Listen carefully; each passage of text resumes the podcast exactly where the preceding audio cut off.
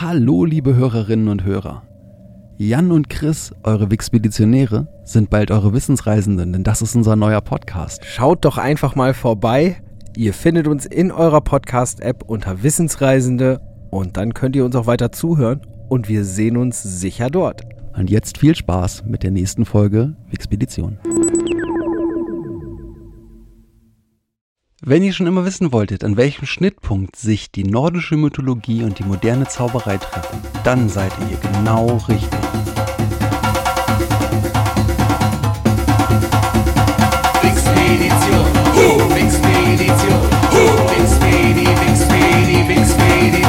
Ah,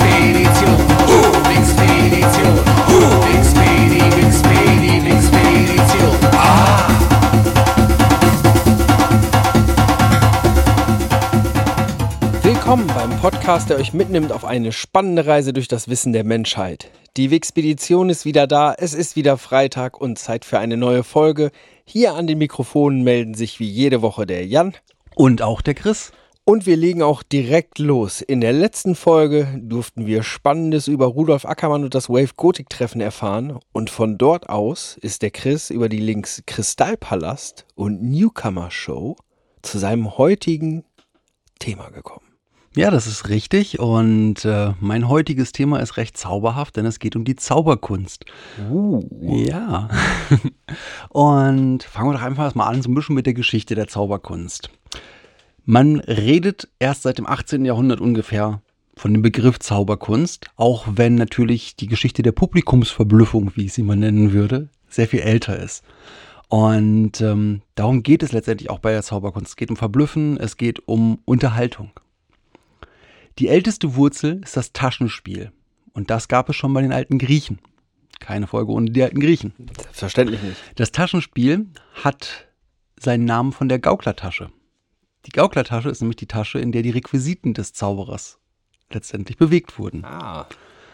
Das erste bekannte Buch, in dem konkrete Zauberkunststücke von professionellen Gauklern beschrieben werden, war 1548 The Discovery of Witchcraft von Reginald Scott.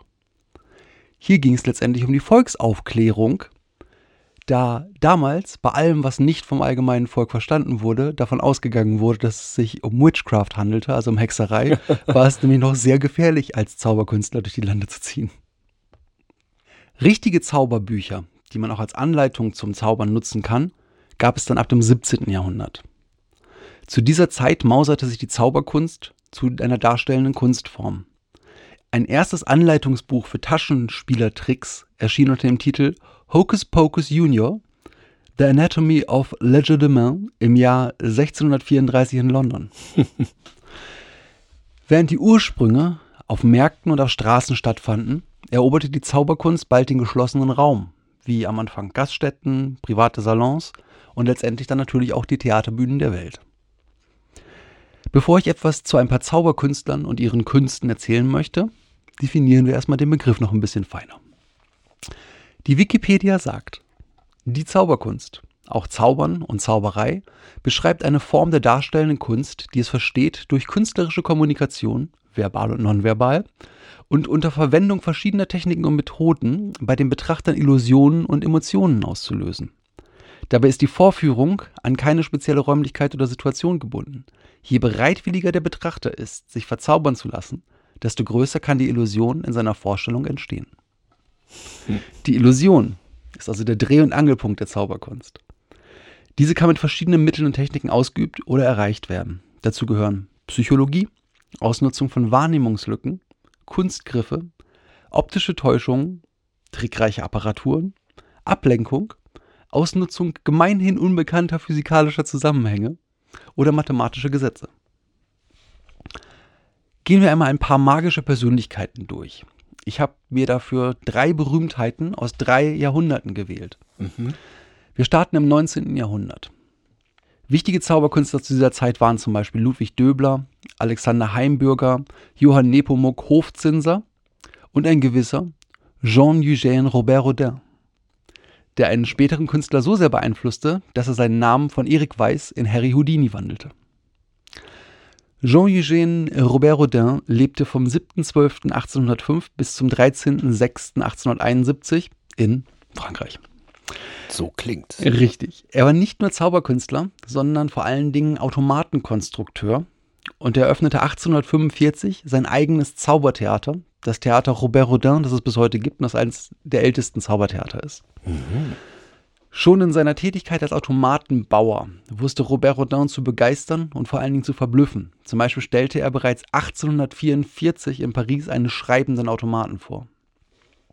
Er baute verschiedenste Unterhaltungsautomaten, darunter war eine singende Büste, mechanische Vögel oder am Trapez schwingende Akrobaten. Wow. Wenn man seine Automaten einmal sehen möchte, kann man im Chateau Robert Rodin in Blois ein Museum besuchen, wo sehr viele seiner Erfindungen ausgestellt sind. Als Zauberkünstler war Robert Rodin gerade mal elf Jahre unterwegs, aber er ist der Vater vieler klassischer Illusionen, wie zum Beispiel sein ätherischer Knabe.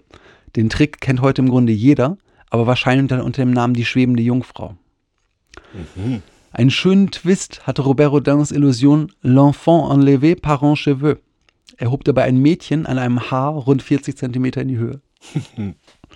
ähm, die schwebende Jungfrau kennt, glaube ich, wirklich jeder. Es ist sozusagen ja heutzutage echt ein absoluter Standard, bei dem halt eben ja vermeintlich eine Person in die Luft ge gehoben wird und dann nochmal bewiesen wird durch zum Beispiel einen Ring, den man drüber macht und so weiter, dass er halt wirklich schwebt. Und letztendlich ist es natürlich ein mechanischer Trick, deswegen auch gerade etwas, was dieser Bühnenbauer oder, oder Automatenbauer natürlich erdacht hatte.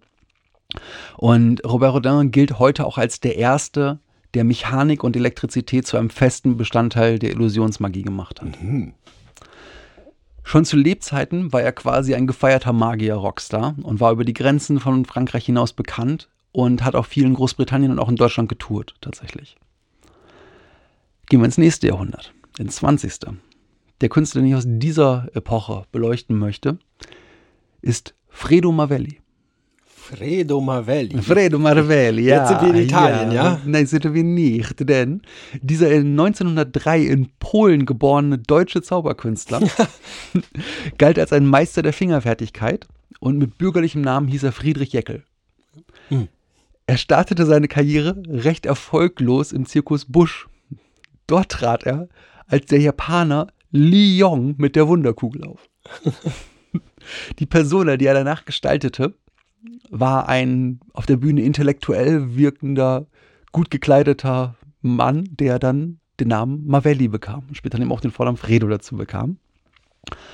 Und dass er einer der ganz großen Zauberkünstler war, steht spätestens seit 1937 fest. Denn dort bekommt er für seine Vorführung auf dem Zauberkongress des Magischen Zirkels in Berlin den begehrten Preis mit dem Namen Ring des Magischen Zirkels. Das ist die höchste Auszeichnung und die wird einem immer nur vor einem Jahr verliehen.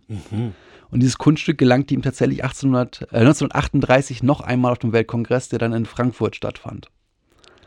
Einen herausragenden Auftritt seiner Karriere möchte ich einmal beleuchten, denn der ist sehr gut dokumentiert und zeigt, was für ein Künstler seines Faches er gewesen sein muss.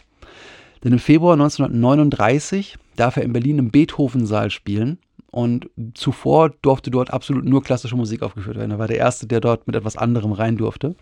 Und über diesen Auftritt gibt es einen Zeitungsbericht von der Berliner Illustrierten Nachtausgabe. Und der fasst das Ganze sehr schön zusammen. Mavelli braucht zu seinen Zaubereien keine groß aufgebauten Requisiten, keine Bühne, keine Assistentin, keinen Bauch mit doppeltem Boden. Das ist unmöglich. So etwas gibt es gar nicht. Die Berliner staunen.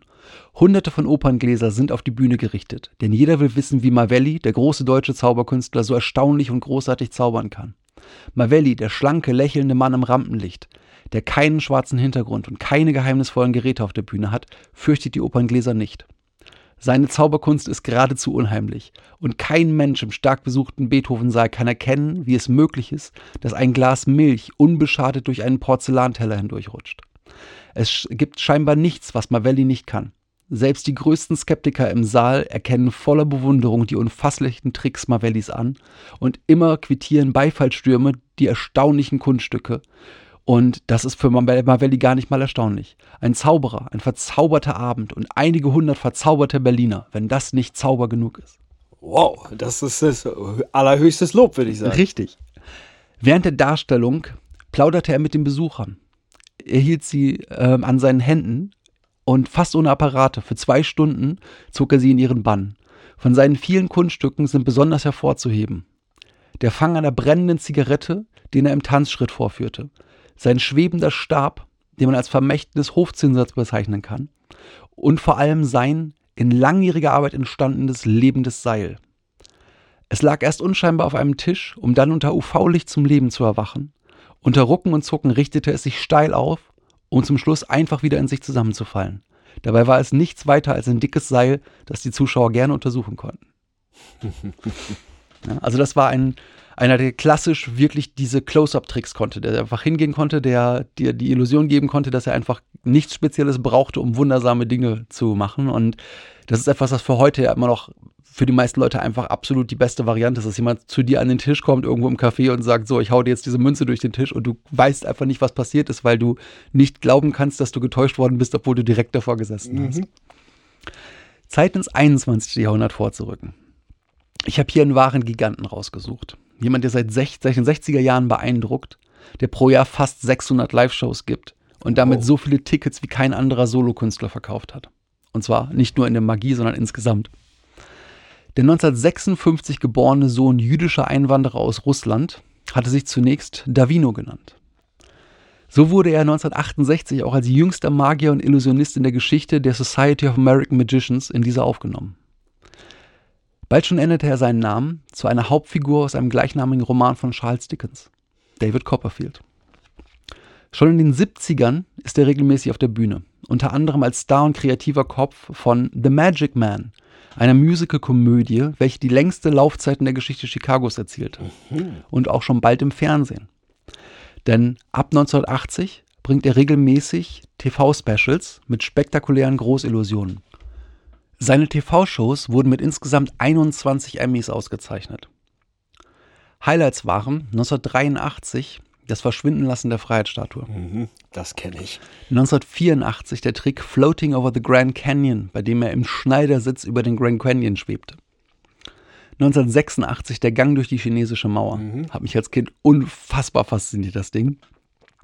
1991 das Verschwindenlassen eines 70 Tonnen schweren Waggons des Orient Expresses, nachdem man ihn zuerst schweben gelassen hat. Und 2001 der Tornado of Fire, bei dem sich Copperfield mit leichter Schutzkleidung in einer Lagerhalle in einen rund 2000 Grad heißen Feuertornado gestellt hat. Auch neben seiner eigentlichen Tätigkeit hat er einiges Spannendes gemacht. Zum Beispiel machte er Bühnentricktechnik für Earth, Wind and Fire und später auch für Michael Jackson. Und bei Michael Jackson tauchte er auch im Video zu Liberian Girl in einem Cameo-Auftritt auf. Mhm. Copperfield ist seit Jahrzehnten Schirmherr der, der amerikanischen äh, Behindertensportler bei den Paralympics. Er rief mit dem Projekt Magic ein Programm ins Leben, bei dem Kinder in Krankenhäusern durch das Erlernen von Zauberkunststücken Motivation und Selbstvertrauen erwerben sollen. Und seit den 90ern betreibt er ein Zaubermuseum im sogenannten Secret Warehouse. Das ist ein geheim gehaltenes Lagerhaus in Las Vegas. Und dieses Museum ist nur Zauberkollegen zugänglich und enthält viele spannende Originale, zum Beispiel auch von Houdini. Oh, wow. Aber ich denke, mit diesem Exkurs haben wir uns jetzt adäquat aufgewärmt und können wieder von den Personen zurück zum Thema kommen. Was zählt alles zur Zauberkunst? Was für Arten gibt es eigentlich und wie kann man das abgrenzen? Deswegen mal so ein paar Definitionen. Taschenspieler. Hier hat wohl alles angefangen. Zunächst waren das kleine Kunststücke, die von fliegenden Händlern aufgeführt wurden, und letztendlich waren sie nichts weiter als Werbung, denn sie sollten potenzielle Kunden anlocken. Bald gab es aber auch Betrug als Absicht dieser Disziplin. Hier kommt das klassische, klassische Hütchenspiel, das wohl jeder kennen sollte mit den drei Bechern, ähm, ans Licht der Welt. Das wurde zunächst mit Muskatnüssen gespielt oder mit einer Muskatnuss. Spannend ist, dass man heute noch in der Zauberkunst den Begriff des Eskamotierens kennt. Und das sagt man immer, wenn man etwas wegmanipuliert. Mhm. Und das kommt daher, dass das französische Wort für Muskatnuss Escamot ist und die Hütchenspieler wiederum im Französischen Eskamoteure sind.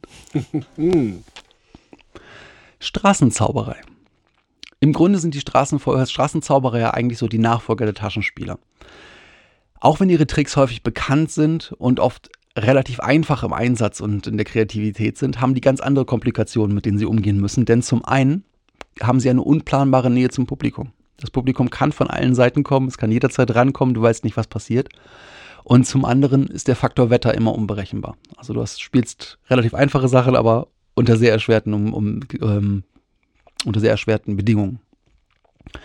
Ein bekannter Trick, den man gar nicht so sehr als, als Magietrick irgendwo jetzt so versteht, aber der letztendlich einer ist, ist die Levit Levitation am Stock, die man heutzutage eigentlich in ganz, auf der ganzen Welt vor irgendwelchen Sehenswürdigkeiten sieht. Mhm. Wenn einer, was weiß ich, im Yoda-Kostüm mit dem Stock irgendwo schwebt oder ähnliches, wo du halt ein Gestell hast. Da gibt es auch sehr kreative Dinge mittlerweile, wo du einen zweiten hast, der unten halt mit einem, Stock festhält, wo dann oben der zweite drauf sitzt und so weiter. Also letztendlich alles, was eine Illusion ist, ist Straßenzauberei. Und dann kommen wir zur Bühnenmagie. Also quasi vom Kleinen ins Große. Mhm. Viele Tricks sind einfach nur auf der großen Bühne realisierbar. Das ist zum einen der schieren Größe und des Gewichts der nötigen Mittel, mit denen du da arbeitest, äh, geschuldet. Und zum anderen auch einfach der Möglichkeit, dass du auf der Bühne Technologie ganz anders einsetzen kannst. Ja, du hast hier den enormen Vorteil, dass du die Aufmerksamkeit des Publikums sehr gezielt lenken kannst, weil du mit Licht arbeiten kannst, weil du mit Dunkelheit vor allen Dingen arbeiten kannst, wo du Dinge passieren lässt, weil du mit Ebenen auf der Bühne arbeiten kannst und natürlich mit jeder Menge Mechanik, Elektronik und so weiter. Und die Bühnenmagie wurde im 19. Jahrhundert zum einen durch den eben schon erwähnten äh, Jean-Eugène Robert Rodin und den Briten John Henry Anderson bekannt gemacht. Dann kommen wir zu den Großillusionen. Bei Illusionen geht es immer darum, mittels trickreichen konstruierten Apparaten verblüffende Tricks vorzuführen. Bei Großillusionen wird dabei in der Regel mit Requisiten gearbeitet, die mindestens Menschengröße haben oder größer. Bei diesen aufwendigen Kunststücken ist es so, dass schon ab dem 19. Jahrhundert der Brite John Neville Maskelyne in seinem Londoner Zaubertheater unter anderem als erstes einen Menschen durch einen Reifen schweben ließ. Bekannte Künstler aus diesem Genre sind zum Beispiel Siegfried und Roy, David Copperfield, Florian Zimmer, Chris Angel, Penn Teller und Hans Klock. Dann gibt es das Genre Zauberei mit Musikuntermalung. Jeder Zauberer muss sein Publikum in seinem Bann ziehen, ganz klar. Er muss die Aufmerksamkeit auf sich lenken und er muss die Menschen im wahrsten Sinne des Wortes verzaubern können. Mhm. Der Ursprung der Zauberei mit Musikuntermalung kommt letztendlich durch eine Notwendigkeit, denn der Magier Theodor Bamberg war seit einem Unfall stumm geworden. Dementsprechend konnte er nicht mehr erklären, er musste eine andere Möglichkeit finden. Und so war er derjenige, der die Musik auf der Bühne als Stilmittel richtig einsetzte als allererster und von fortan nun als Erklärung, warum er nicht sprechen konnte, die Variante wählte, dass er jetzt der Japaner Okito war, der schlicht und ergreifend kein Englisch sprach. Und so zauberte er zur Musikbegleitung. Und daraus hat sich bis heute ein eigenes Genre entwickelt, dessen Ästhetik und Kommunikation besonderen eigenen Gesetzen folgt. Ist vor allen Dingen sehr schön für internationale Künstler wiederum, weil du brauchst es nicht zu erklären. Das funktioniert auf der ganzen Welt, Musik funktioniert auf der ganzen Welt, dementsprechend eigentlich ein sehr, sehr schönes weiteres Genre. Ja, auf jeden Fall. Dann haben wir die Manipulation. Manipulateure im engen Sinne sind Bühnenkünstler, die sich in der ersten Linie auf das Geschick ihrer Hände verlassen. Dabei kommen häufig eher kleinere handliche Gegenstände zum Einsatz. Und auch Musik ist hier etwas, das gerne genutzt wird. Diese auf Fingerfertigkeit beruhenden ähm, Tricks werden im Englischen als Sleight-of-Hand-Tricks bezeichnet. Darüber hinaus gibt es für diese Kunst den lateinischen Begriff Prestidigitation oder das französische Légèrement. Überschneidungen bestehen unter anderem zu Taschenspielerei, Close-up-Magie und Kartenzauberei. Bekannte Künstler, die sich der Manipulation und Fingerfertigkeit bedienen, sind Dan und Dave, Ricky Jay, David Copperfield, Jan Frisch, Dave Vernon und Tony Slidini. Vom ganz Großen kommen wir jetzt aufs ganz, ganz, ganz Kleine, nämlich die Mikromagie oder Close-up-Magie. Die wird gerne auch als Tischzauberei bezeichnet, wobei sie zwar häufig einen Tisch verwendet, aber nicht zwingend. Mhm. Hierbei kommen zwei Dinge zusammen, nämlich zum einen große Geschicklichkeit und zum anderen kleine Requisiten. Und die klassischsten Requisiten der Zauberei von jeher sind Karten und Karten. Münzen. Der besondere Reiz hierbei ist, dass das Publikum immer sehr nah ist und dadurch vermeintlich schlecht getäuscht werden kann. Und dadurch ist es natürlich einfach immer am faszinierendsten. Ja, und ähm, ein direkter Ableger davon ist die Kartenkunst, die wirklich so variantenreich ist, dass sie nochmal als eigene Sparte gezählt wird. Wow. Ja, obwohl sie streng genommen ja Mikro Mikromagie ist, aber letztendlich Karten sind ein irres Feld. Jeder kennt Spielkarten, jeder schon mal Spielkarten in der Hand gehabt, kann ein bisschen abschätzen, wie sie sich anfühlen, wie schwer sie sind, wie groß sie sind und so weiter. Und ähm, letztendlich ist es hier so, dass du einerseits diese ganzen Sleight-of-Hand-Sachen, also sprich Geschicklichkeitsdinge hast, die du mit Karten machen kannst, dann aber auch wirklich die pure Gedankenkraft, also sprich einfach sehr konzentriertes Zählen, sehr konzentriertes äh, Überwachen von dem, was da passiert, bis hin natürlich wiederum zu hochspezialisierten Bühnenrequisiten, nämlich Karten, die verdammt echt aussehen, aber dann doch irgendwie zwei Werte haben oder ähnliches. Mhm. Die ganz frühen Trickkarten, dafür waren zum Beispiel Karten, die diagonal getrennt waren. Ja, das heißt, du hast sie zur einen Seite aufgefächert, du hast sie gedreht zur anderen Seite aufgefächert und da ist ein komplett anderes Blatt. Dann kommen wir zur Mentalmagie. Die Mentalmagie ist die Imitation angeblicher parapsychologischer Phänomene durch Tricks, etwa scheinbares Gedankenlesen, die scheinbare Vorhersage von Ergebnissen oder Ereignissen oder Spukeffekte zu Unterhaltungszwecken. Sie entstammt dem Erbe falscher Spiritisten und trickreicher Scharlatane. Wir hatten ja schon mal damals, ähm, als wir das Medium besprochen haben, hier Madame Blavatsky, da hatten Mhm. wir auch schon die Sache, dass dort halt, ja zum Beispiel, was ich dieser Kasten, wo sie Botschaften vom Jenseits bekam, der von hinten gefüttert wurde, so, das wäre alles Mentalmagie und kommt halt eben ursprünglich von diesen ganzen Spiritisten. Ähm, die, diese Mentalmagier werden auch Mentalisten genannt Mhm. und ähm, aus dramaturgischen Zwecken betonen diese häufig nicht, dass sie Zauberkünstler sind und Tricks anwenden. Und deswegen können Zuschauer meistens nicht ohne weiteres beurteilen, ob sich das jetzt ernsthaft zugetragen hat oder ein Trick war. Und der wohl bekannteste Mentalist ist Uri Geller. Mhm. Dann gibt es die Comedy-Zauberei. Dabei steht die Unterhaltung der Humor im Vordergrund der Darbietung und die Zauberei wird zur Nebensache oder sie wird sogar parodiert. Das kennt man auch ganz häufig, dass dann irgendwie ein Zauberer da ist, bei dem anscheinend alle Tricks daneben gehen und letztendlich verblüfft er einen dann mit allen Sachen, die er so angeblich nebenbei macht, weil er dann ja doch irgendwie nicht das Ergebnis kriegt, von was er gesagt hat, dass er kriegen würde, aber meistens etwas viel Erstaunlicheres. Mhm. Dann gibt es noch die Karte, nein, die Karte, die Sparte. Die magische Karte hat sich zur Sparte verwandelt Oh. nämlich die Kinderzauberei.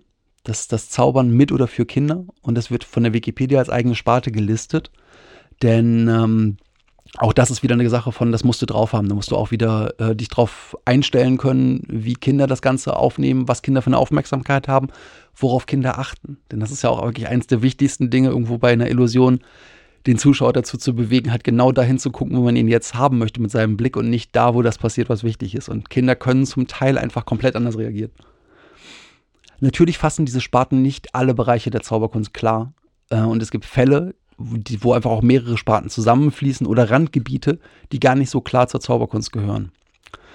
Dazu gehören die Künste von Sensationsdarstellern und Kuriositätenkünstlern. Das sind zum Beispiel Entfesselungskünstler, Mhm. trickreiche Zirkusattraktionen, Falschspielerdemonstrationen, Bühnentaschendiebstahl, Bauchrednern und vieles mehr. Und ja, wir kennen das alle von großen Zaubershows, letztendlich die Disziplinen zerfließen. Das ist so, das eine geht ins andere über und man kann halt wirklich nicht genau sagen, ähm, wo das ist halt eine alles aufhört. Zauberkunst. Ja, es ist Bühnenkunst, es ist Zauberkunst. Jetzt ist es soweit. Was ist soweit?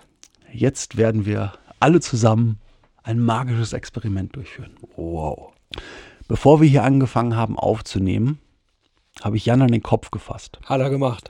Ich habe ihn als Antenne benutzt, denn ich muss ja irgendwie zu euch allen da draußen in der Zukunft Kontakt aufnehmen, denn wir sind nämlich gar kein Live-Podcast. Wir zeichnen natürlich immer vor dem Freitag auf. Dementsprechend werde ich mich jetzt in eure zukünftigen Gedanken hineindenken, mittels der Antenne Jans Kopf.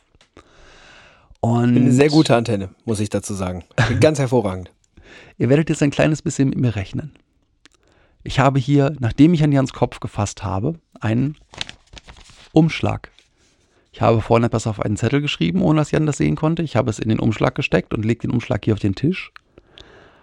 Und jetzt fangen wir an. Das ist ein klassischer Zahlentrick, der sehr einfach mitzumachen ist. Denkt euch eine Zahl zwischen 1 und 10. Habt ihr sie? Könnt ihr sie sehen? Haltet sie gut fest. Jetzt multipliziert ihr diese Zahl mit 9. Habt ihr die neue Zahl vor Augen? Jetzt addiert ihr die beiden Ziffern des Ergebnisses. Solltet ihr die 1 gewählt haben und deswegen nur eine 9 da stehen haben, dann ist es die 9. Ansonsten die beiden Zahlen addieren. Habt ihr eure neue Zahl vor Augen? Dann kommt jetzt der letzte Schritt. Ein kleines bisschen Magie und ein kleiner Blick in die Zukunft. Denn jetzt addiert ihr zu der Zahl, die ihr im Kopf habt, die 4. Dann ist es an der Zeit, Jan den Umschlag öffnen zu lassen.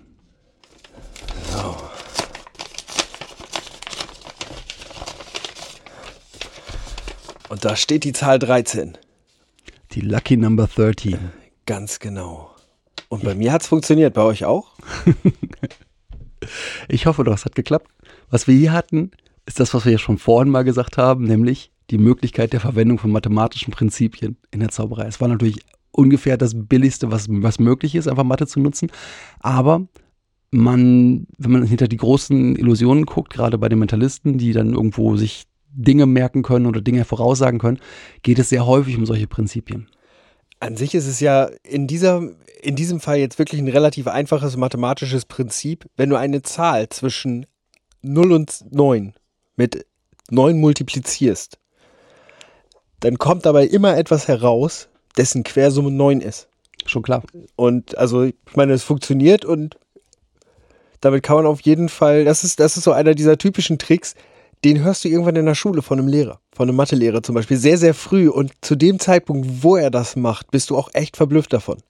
Natürlich, gar keine Frage. Und äh, wirklich viele Tricks, wo man, wo man total davor steht und denkt, das geht gar nicht, laufen mit solchen Prinzipien.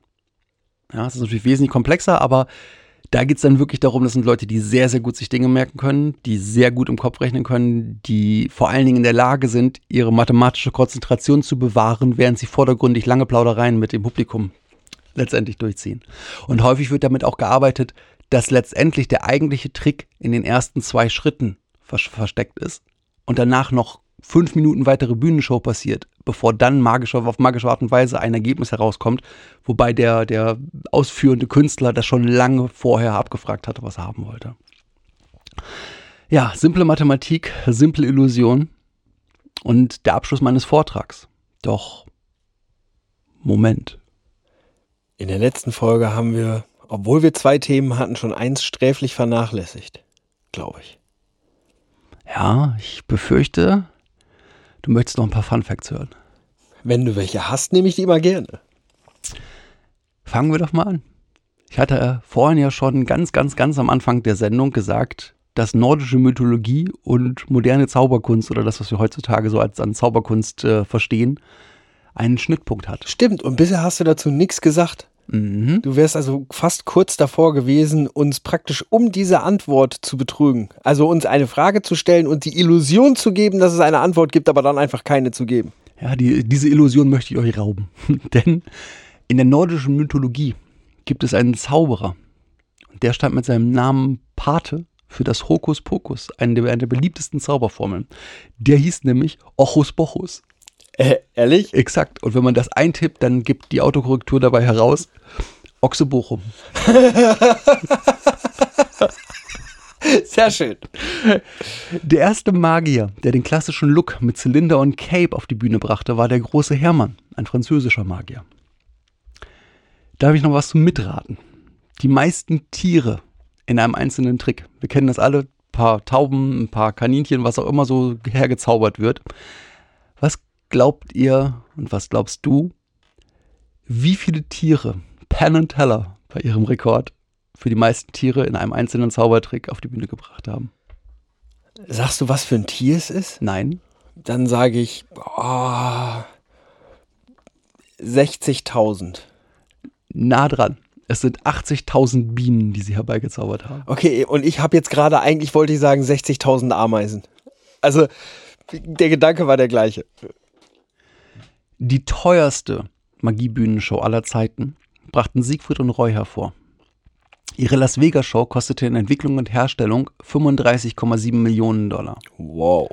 Allerdings wird sich das rentiert haben, denn sie haben diese Show satte 5750 Mal aufgeführt. Wahnsinn. Der reichste Illusionist aller Zeiten ist David Copperfield, der aktuell, äh, beziehungsweise jetzt mal, wenn man die letzten zwei Jahre rausnimmt, rund 70 Millionen Dollar im Jahr verdient und bereits mehr als 800 Millionen Dollar Vermögen hat, geschätzt. Die meisten Magier in einer Zaubergala kamen 2012 in Tübingen zusammen, als 106 Zauberer in einer Show zusammen auftraten. Und zwar alle nacheinander mit jeweils einer Minute. Das war ein Rekordversuch, ja? Das ist äh, tatsächlich ein Guinness Buch der Rekorde, Rekord. Äh, cool. Wie, vorher waren es 60 und die haben es auf 106 dann draufgebracht. Ja, sehr cool. Und als letzten hätte ich noch das Magier-Duo Avery und Sylvia. Davon die Dame, Sylvia Lim, hat auch einen Weltrekord. Sie hat nämlich den Weltrekord für den schnellsten oder beziehungsweise die meisten Speed Changes, also sprich das Umziehen, das Schnellumziehen. Mhm. Sie hat die meisten Changes in einer Minute geschafft im Guinness Buch der Rekorde. Und das sind ganze 24. Also hat sie alle zweieinhalb Sekunden ihr Outfit komplett geändert. Wow. Eine ganze Minute lang. Wahnsinn. Das ist schon Wahnsinn. Ja, so viel zu ein paar kleinen Fun Facts rund um das Thema Zauberkunst. Sehr schön. Sehr schön. Ein zauberhaftes Thema. Mal sozusagen richtig magisch. Danke dir.